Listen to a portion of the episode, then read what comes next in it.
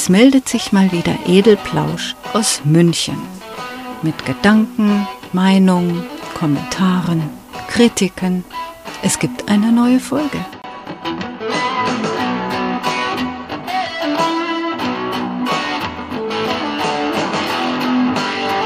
Kennt jemand von euch dieses sogenannte Heldenhormon?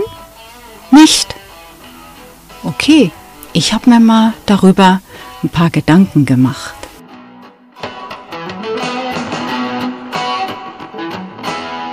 Junge Mädchen werden von jungen Männern umworben. Das ist Natur, der Fortpflanzungstrieb. So nennt man das. Die eigenen Gene sollen möglichst bald und möglichst breit gestreut werden. Dank unseres Gehirns jedoch legen wir Menschen auf noch mehr Dinge Wert. Wir wollen nicht nur fortpflanzungsmäßig befriedigt werden, sondern auch intellektuell. Zumindest die Menschen mit jenen Zellen im Gehirn, die zum Denken befähigen. Manchen jungen Männern mit einem bestimmten Balzgehabe ist diese Tatsache nicht wirklich bewusst. Auch ist ihnen nie mitgeteilt worden, dass junge Frauen nicht per se blöd sind und sich für plumpes bis primitives Balzgehabe begeistern. Bestenfalls regt es sie zum Lachen an. Schlimmstenfalls wird einer jungen Frau ernsthaft übel dabei. Der Witz ist jedoch, diese Herren bemerken das nicht. Sie protzen, prahlen und führen alberne Hahnenkämpfe auf, in dem Glauben, sie schinden mächtig Eindruck. Stattdessen machen sie sich lächerlich und outen sich als geistig minder bemittelt. Nach bestandener Führerscheinprüfung konnten sich junge Leute zu meiner Zeit noch kein Auto besorgen. Nicht leihen, leasen oder mieten.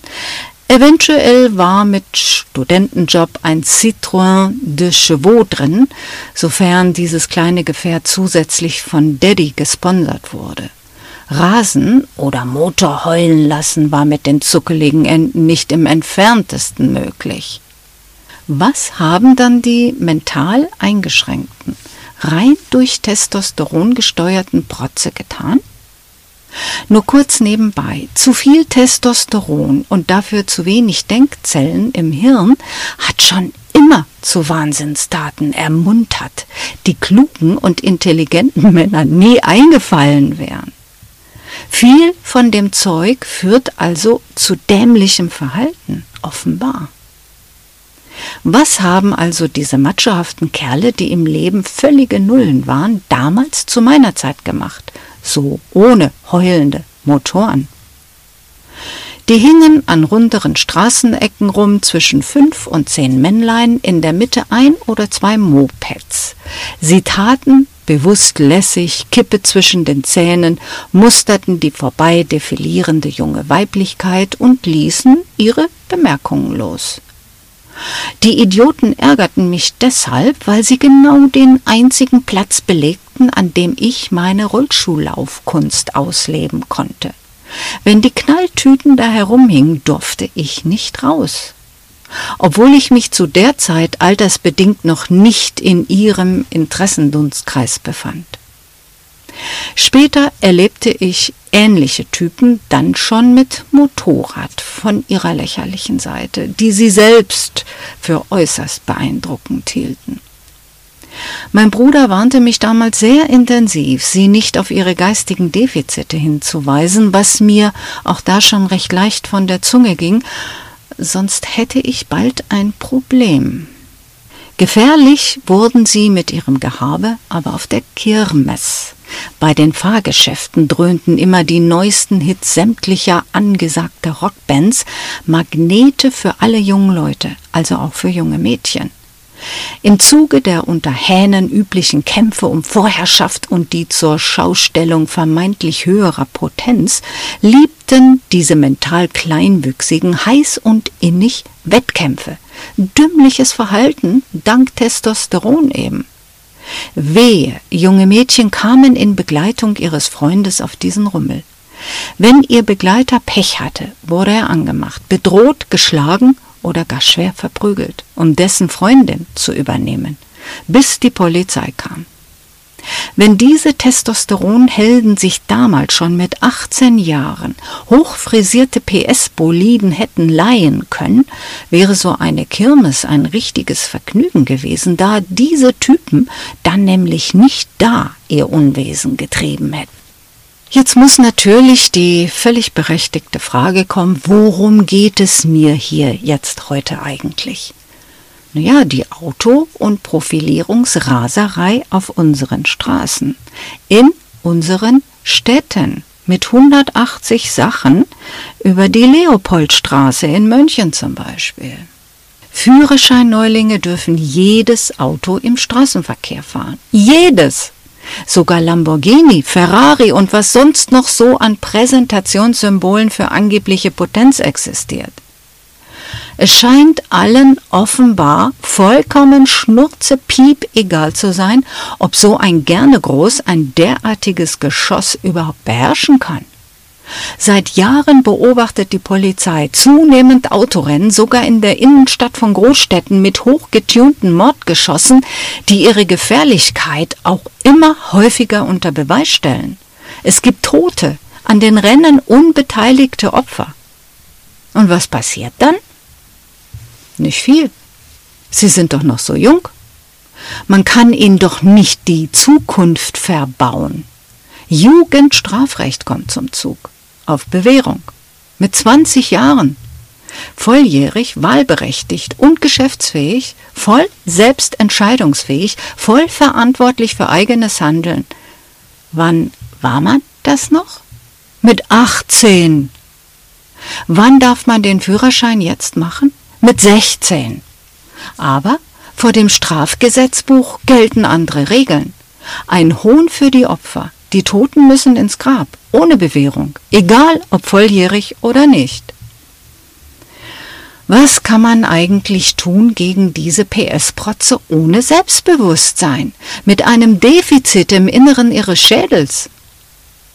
Vielleicht sollte man sie in den Puff schicken, damit das Gehirn frei wird und vielleicht mal eine Denkzelle dort wachsen könnte. Wäre vielleicht eine Idee.